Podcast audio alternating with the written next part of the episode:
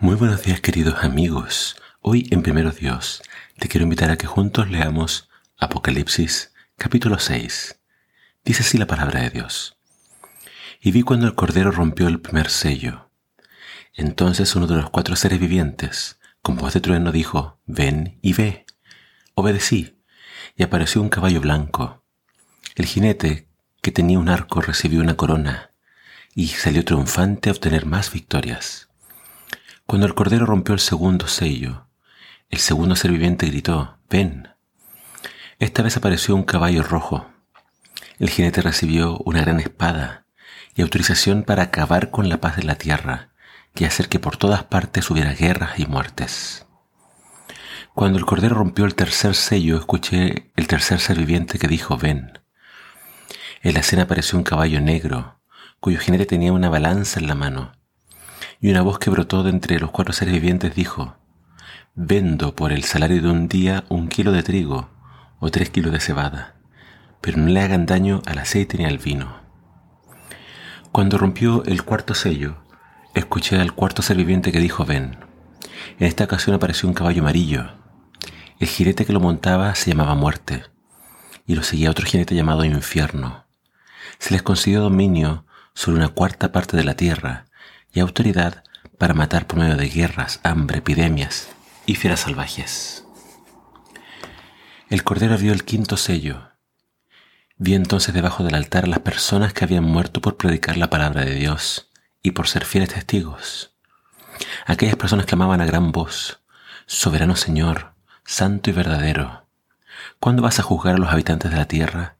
¿Y cuándo vas a vengar nuestra muerte?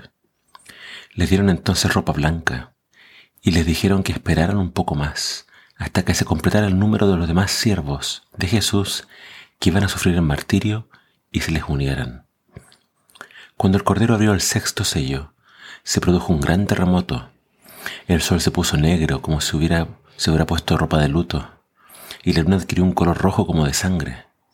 Las estrellas del cielo cayeron sobre la tierra como caen los higos verdes en medio de un pendaval. El cielo estrellado se fue enrollando como un pergamino hasta desaparecer, mientras las montañas y las islas fueron removidas de su lugar.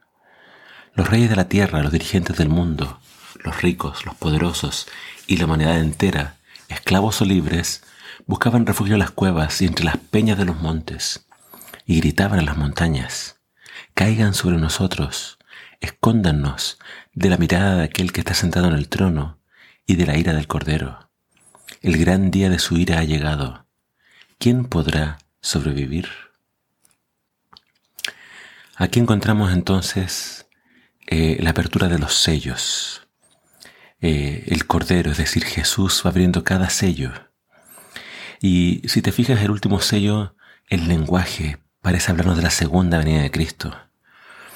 Dice que van a ocurrir cosas como las descritas en Mateo, Mateo 24 terremoto, eh, se oscurece el sol, la luna, caen las estrellas. Entonces claramente toda la naturaleza nos habla de la segunda venida de Jesús. Entonces, el resto de los sellos, ¿de qué nos hablan? Estos sellos parecen estar describiendo la historia del mundo una vez más. El primer caballo, el caballo blanco, fíjate que no trae destrucción, sino que habla de victorias. Muchos ven en este caballo blanco el comienzo de la predicación del Evangelio. Este caballo sale para conquistar el mundo con el mensaje de la paz. Pero el siguiente caballo, el rojo, nos habla de muerte. Y muchos ven en el caballo rojo la persecución que después sufrió la iglesia por parte de tanto Roma como no solamente el imperio romano, sino también por parte de los judíos. Después viene el caballo negro, y muchos ven en este caballo negro cómo después, lamentablemente, este Evangelio que pasó por victorias, seguido por el martirio y la muerte, ahora pasa por un periodo de oscuridad y de muerte. Lamentablemente, en la Edad Media, la verdad fue ocultada y entonces la iglesia pasó a ser una iglesia que solamente llevaba el nombre, pero no el poder y la verdad del Evangelio. Llegamos al caballo amarillo, el, el tercer caballo, perdón, el cuarto caballo. Y acá se nos habla de hambre. Eh, muchos ven en esto la profecía de Amos 8 que habla de que Dios iba a enviar hambre de la palabra de Dios sobre la tierra. Imagínalo así. Eh, por mucho tiempo eh, la gente que iba a la iglesia escuchaba la misa en latín y la gente no tenía acceso a la palabra de Dios. Eso produjo un gran hambre en toda la tierra. Después ya no hay caballos, sino que el quinto sello se nos muestra a todos aquellos que fueron muertos eh, por predicar el Evangelio. También está haciendo alusión a todo este periodo de la, de la Edad Media. Si tú piensas en lo que hizo la Inquisición, donde millones murieron en la hoguera, otros fueron quemados vivos, otros fueron torturados brutalmente. Eh, ahora, esto no está hablando del estado de los muertos, no, dice acá que literalmente, esto es simbólico, no es que literalmente ellos estén eh, en algún lugar clamando por justicia. Eh, esto lo puedes comparar con la muerte de Abel, donde Dios dijo a Caín, la sangre de tu hermano clama.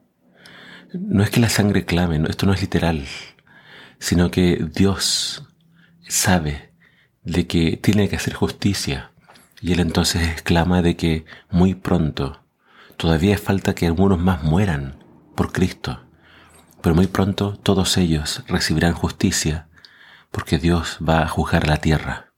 El sexto sello entonces nos habla de la segunda venida de Cristo y de estos acontecimientos mundiales que hablan de su venida. Y así termina el capítulo 6, con la gente aterrada, escondiéndose en las cuevas, sabiendo de que al que rechazaron pronto vendrá.